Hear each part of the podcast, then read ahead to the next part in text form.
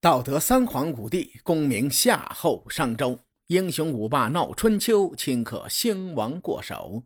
青史几行名姓，北邙无数荒丘。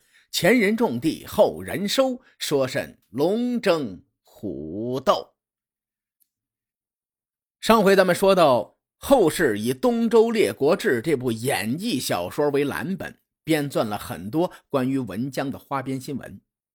其实啊，在真正的史料中，关于文姜的记录主要有两种。第一种呢，是以《左传》为代表的史书，明确的点出了文姜与齐襄公的不伦之恋；第二种呢，则是《春秋》为代表的史书，对文姜的所作所为没发表主观的意见。上面这两部史料都是以鲁国国史为基础加以修订，最终成书的。比如众所周知的一个事儿，即孔子修《春秋》。由此可知呢，《春秋》这部著作代表了孔子的很多观点。而提及《左传》这部书的作者，相传为左丘明。高中语文课本中多次选取《左传》中的记载，所以呢，左丘明这个名字也是大家耳熟能详的。左丘明这个人在历史中的地位肯定没有孔子高。但基于春秋战国的时代背景，其实左丘明与孔子的关系非常的密切。通过对这两部著作的分析，我们可以发现一些有趣的事情。按照流传比较广泛的一种说法来看，左丘明生于公元前的五百零二年，而孔子生于公元前的五百五十一年。按照这个版本的说法，孔子比左丘明早出生五十年左右。然而，在《左传》中，左丘明提到孔子的时候，一般用孔子的字来称呼对方，比如说“仲尼”怎样怎样。古代的文人很注重礼节，一般是平辈之间相互称呼对方的字。如果左丘明真是孔子的晚辈，那左丘明称呼孔子的时候，应该用尊称，而不是直呼其名。这是其一啊。其二呢？后世的史学家曾经这样描述：说孔子将修《春秋》，与左丘明成如周，观书于周史，归而修《春秋》之经，左明为之传，共为表里。你翻译过来就是：孔子打算修订《春秋》，于是呢，与左丘明一起乘车到了周王室查看周史。左丘明为《春秋》作传，共为表里的意见，是因为这两位老人家史学观点相同。其三呢，相传孔子六十八岁的时候做《春秋》，那么按照流传甚广的说法，当时左丘明才十九岁。六十八岁的孔子请十九岁的左丘明为自己修订《春秋》作传，这个事儿您怎么看？我觉得不靠谱。我们见过很多年轻的文学家，才华横溢，依靠天赋少年成名，十几岁就能名动天下，这种例子比比皆是。但史学家不同啊，由于历史学科的自身特性，因此呢，对史学家的历史观要求很高的。而历史观的形成，除了天赋，更重要的那是一种积累和沉淀。孔子的一生周游列国。最终晚年的时候才编著《春秋》，所以根据以上三点，左丘明很大的概率那是孔子的平辈之人。除此之外，刚才我们还提到一点，《左传》与《春秋》共为表里，这说明这两部书的史学观点高度相似。我为什么要分析这两部书的来龙去脉呢？恰恰就是因为他们对文姜这个历史人物的记录有很多不同之处。简而言之，《左传》对文姜有很多贬义的评价，而《春秋》中的观点相对比较中立。文姜第一次出现在史料中是鲁桓公六年，也就是公元前的七百零六年，《左传》明确记载说齐僖公想要把文姜嫁给郑国的世子。但被对方拒绝了。在很多历史科普文中啊，会有这样的描述：说鲁桓公三年，公子辉去齐国迎娶文姜，九月，齐侯亲自送文姜到欢地。既然文姜第一次出现在史料中是鲁桓公六年，那么很多科普文中，鲁桓公三年公子辉迎娶文姜又是怎么一回事？其实啊，在《左传》和《春秋》里的确记载了鲁桓公三年这件事情。书中的原文是：秋七月，公子辉如其逆女，这里面的“逆”字就是迎娶的意思。九月。齐侯送姜氏于欢。通过截取原文，我们会发现，在鲁桓公三年的时候，鲁国的确迎娶了一个齐国的女子回国。那说到这儿呢，问题就来了：假如这名齐国的女子就是文姜，此后她的身份则是鲁国第一夫人。按照这个逻辑，在三年后，齐僖公没办法用文姜向郑国的世子提亲。按照时间段，咱们来梳理一下，就会发现其中的逻辑它有很多的漏洞。这是其中的一点，咱们暂且放到一边，继续在史料中向下挖。《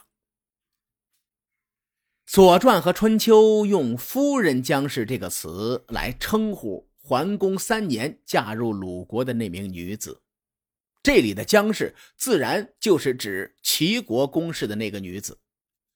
而到了桓公六年，史料中记载齐郑联姻的时候，特别用了“文姜”二字。从字面上看呐，文姜嫁入鲁国的时间是在桓公六年，也就是公元前的七百零六年。为什么在《左传》和《春秋》这样的史学著作中，关于文姜出嫁会有矛盾的地方呢？我认为有两种可能，当然，这两种可能都是我的一家之言。各位看官可以一听而过，就如同咱们节目最后的结尾词那样：“千秋功过留与后人说。”想要讨论的看官可以在节目下留言互动，大伙儿一块来讨论讨论。我认为的第一种可能是这样的：鲁桓公三年，也就是公元前的七百零九年，文姜与姜珠儿的丑事没有爆发。按照史书记录的某些潜规则，在那个时候，文姜曾有婚约嫁给鲁国的国君，可是呢，没有办婚礼，所以呀，她是名义上的夫人姜氏。等到三年之后，文姜的丑事爆发，鲁国史官则以“文姜”二字直呼，说明了那一年在文姜身上发生了很多史书不方便记录的丑事。同理。在随后的史料中，但凡出现“文姜”二字的年份，可能都发生了一些难以启齿的丑事。基于这个推测呀，我们可以将《左传》与《春秋》中记述的夫人姜氏与文姜统一起来。当然了，这个推测也是有纰漏的啊。比如，咱们按照这个逻辑来说，在桓公三年，是文姜已经婚配给了鲁国。那桓公六年中，齐僖公就不可能把文姜嫁给郑国的世子。你再比如，“文姜”二字中的“文”字，其实呢是文姜的谥号，大伙都知道。按照规矩啊，文武之类的谥号那都是美事啊。如果文姜真的是十分不堪，死后却以“文”字作为谥号，这一点它不符合逻辑。以上种种都是我百思不得其解的地方，而我认为的第二种可能有些惊世骇俗，但绝不是哗众取宠，甚至说它更合理一些。这第二个可能性是齐僖公可能先后将两个女儿嫁给了鲁桓公，一个是桓公三年出嫁的夫人姜氏，另外一个呢就是桓公六年出嫁到鲁国的文姜。如此一来，所有的记载就通顺了。齐僖公先嫁了一个女儿给鲁国，三年之后呢，又想把文姜嫁给郑国，郑国拒绝之后，齐僖公便把文姜又嫁给了鲁国。而且这个推测呀，也能更好的解释后面史料中的一些记载。以为在桓公十八年，《左传》与《春秋》在文姜的记录上出现了分歧。《春秋》中这一年记载了一句话，原文是。公与夫人姜氏随如齐，也就是说，鲁桓公与夫人到了齐国去了。而在《左传》中呢，有这样的描述：公姜有行，随与姜氏如齐。紧接着后面还有一句话，又描述说：“公会齐侯于洛，随即文姜如齐，齐侯通焉。”这句话翻译过来是：鲁桓公与齐襄公在洛水会盟，恰逢文姜也到了齐国。齐襄公与文姜发生了不纯洁的男女关系。按照《左传》之前的描述逻辑啊，这第一句话的姜氏与第二句话的文姜不是一个人。《左传》在这里点名道姓的说了文姜与齐襄公的不伦之恋。为什么说《春秋》只提到了姜氏，而《左传》既提到了姜氏，又提到了文姜？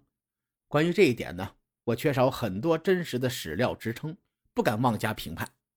但我倾向于左丘明可能也认为有两个齐国的女子，一个是夫人姜氏，一个是文姜。其中文姜与齐襄公搞了不伦之恋。随后呢，鲁桓公死了之后，鲁庄公继位。春秋在庄公元年里曾记录过这样两句话：第一句是“夫人殉于齐”，第二句是“王姬归于齐”。这里“逊色”的“逊”字啊，在古文中是逃遁流亡的意思。那这句话的意思是，夫人在齐国流亡。同样，在《左传》中也有相似的记载，而且记录的更详尽。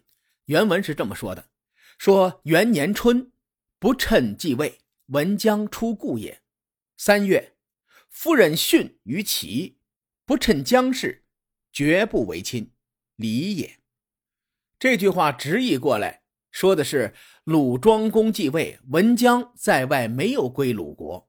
同年三月，夫人在齐国流亡，鲁国不再以姜氏称呼他，这是因为鲁庄公啊断绝了与他的母子关系。奇怪的是，既然史书中在庄公元年里头明确说过不称姜氏。然而后面的年份当中呢，《左传》与《春秋》又数次提到了夫人姜氏，比如《左传》在庄公二年就有明确的记录，说夫人姜氏会齐侯于卓，卓这个地方是属于齐国的，并且作者在后面加了三个字“叔坚也”，这个“坚”字啊，就是奸情的“奸”字。但在庄公四年的时候。又有这么一个记录，夫人姜氏享齐侯于祝丘。这个祝丘呢，是今天山东临沂附近。根据史料推断啊，在春秋时期，这个地方是属于鲁国的。原文中用的是“享受”的“享”字，其实这个字呢，它是一个通假字，指代是左边一个相亲的“相”，右边一个食物的“食”，指的呢是这个“相”字。在春秋时啊，这个“相”字表示两个诸侯国君相见之礼，是在严肃的外交场合才能用的一个词。也就是说，庄公四年，夫人姜氏与齐襄公在鲁国境内的祝丘进行了两国领导人的外交会面。既然在庄公元年的时候，鲁国国君已经断绝了和夫人训的母子关系，这里夫人姜氏。如果是与齐襄公有不正当男女关系的那位，又何德何能代表鲁国进行国事接待呢？更重要的是，前文咱们提到过，和齐襄公有染的夫人正在齐国流亡呢，而且春秋没有记载这个流亡的人何时回到的鲁国。那么此时呢，鲁国境内的夫人姜氏也有可能是另外一个人，一个没有与齐襄公有染的女子。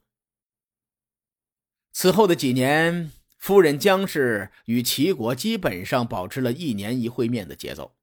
在庄公七年的春天，夫人姜氏与齐襄公见了最后一面，因为这一年齐襄公死了。一直到庄公十五年，夫人姜氏再次访问齐国，此时的齐国君主啊是春秋霸主齐桓公。此后呢？夫人姜氏对齐国的访问又开始多了起来。其实这一点很好理解，因为齐桓公作为春秋时期的第一霸主，并且齐鲁又是邻国，鲁国要维持和齐国的关系是符合鲁国的根本利益的。到了庄公二十一年，春秋记载：秋七月戊戌，夫人姜氏薨。对于夫人姜氏的死，能用“薨”这个字，说明史官还是认可夫人姜氏的地位。同时呢，在庄公二十二年，春秋又记录：“轰我小君文姜。”很多史学家就推断文姜的“文”字应该是他的谥号。咱们在本期节目中也提到了文姜的谥号问题。从谥号的解释来说，“文”字代表惊天伟地的成就。假设庄公时代的夫人姜氏与害死鲁桓公的夫人姜氏是同一个人，那么这个人死后绝对不可能获得这个美事。这期节目比较硬核啊，因为我引用了很多史料中的原文，因为呢这段历史我还是很感兴趣的。除了我从《左传》与《春秋》寻找证据之外，还查阅了很多其他的历史学家对文姜的评价。大体上来看。历史对文姜的评价属于毁誉参半，毁的就是他与齐襄公的不伦之恋，誉的呢就是鲁庄公继位时年仅十二岁，文姜辅佐鲁庄公，使鲁国在乱世中保全自身。就我个人而言，如果文姜这个名字下实际隐藏着是两个人，那么很多谜团将会迎刃而解。当然了。我这是从故纸堆里头寻找真相，缺乏很多的资料的印证，归根结底终究是我的一家之言。而我们的节目既然以新视角作为特色，也是想从不同的角度去回顾历史，给大家带来一些新鲜的思路和观点。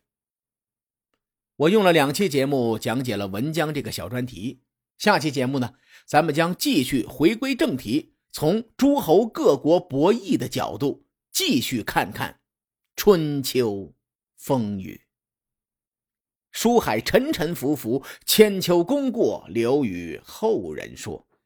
更多精彩内容，请搜索关注微信公众号“伯乐灯”，我们将定期为粉丝发放福利，期待您的关注。